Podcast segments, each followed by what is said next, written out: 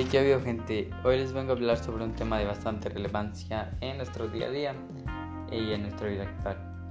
Y el tema que quiero abarcar es sobre las noticias falsas o mejor conocidas como las fake news.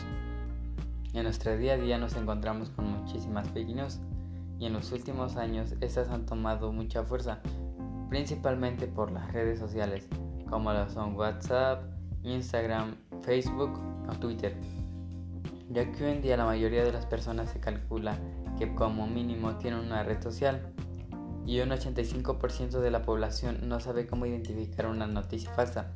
Y esto es realmente de bastante preocupación, ya que de esas mismas personas son las que suelen creer este tipo de desinformación y son las que están a un clic de compartirlas. Esto ocasiona una gran cadena de desinformación, ya que las personas que llegan a ver este comportamiento suelen creerlas, ya que la persona que lo compartió es cercana a ellos. Es por ello que a continuación procederé a mostrarte cómo identificar una noticia falsa, para así no ser engañado con alguna de estas. Un método bastante efectivo es entrar a la URL e identificar la fuente si es confiable o no. Y tal vez se preguntarán cómo sé si es confiable.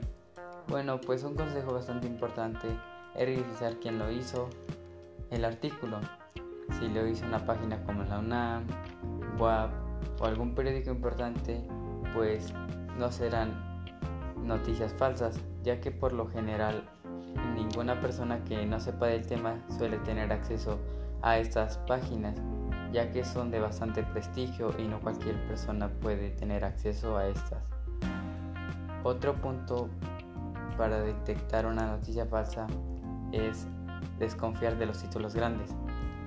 La mayoría de las personas se suelen dejar llevar por los títulos con letras grandes, ya que estas son bastante apantallantes y se dejan llevar por esa primera impresión.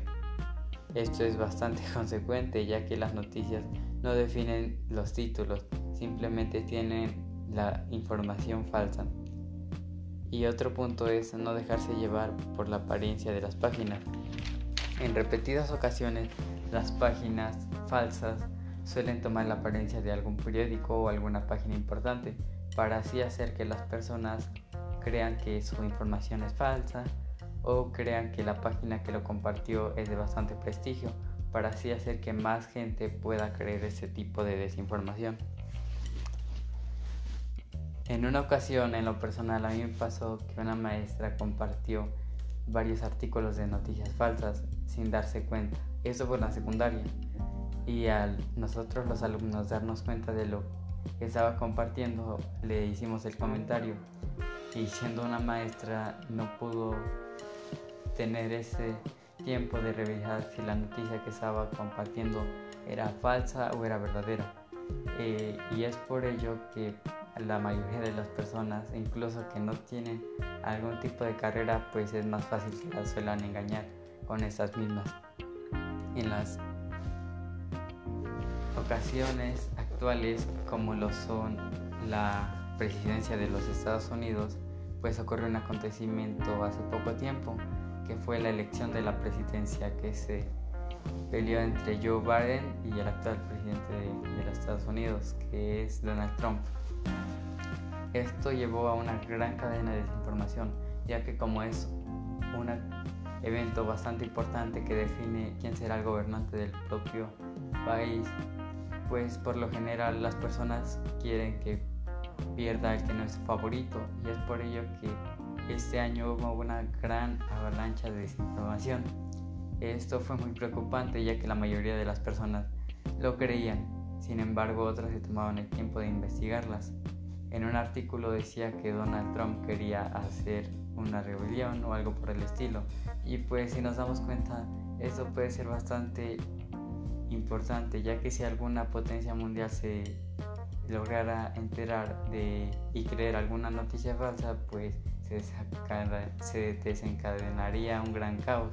Es por ello que tenemos que revisar que las noticias que compartamos sean verdaderas ya que no queremos desinformar a nuestros amigos o a nuestra familia o a alguna persona cercana, ya que nosotros tenemos la responsabilidad de saber lo que compartimos.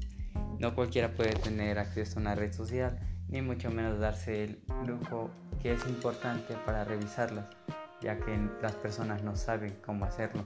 Y por eso los invito a compartir algunas de estos puntos para saber si una noticia es falsa o es verdadera, ya que realmente es importante y en el futuro se calcula que haya más noticias falsas, entonces es un tema de bastante relevancia que me gustaría compartirles.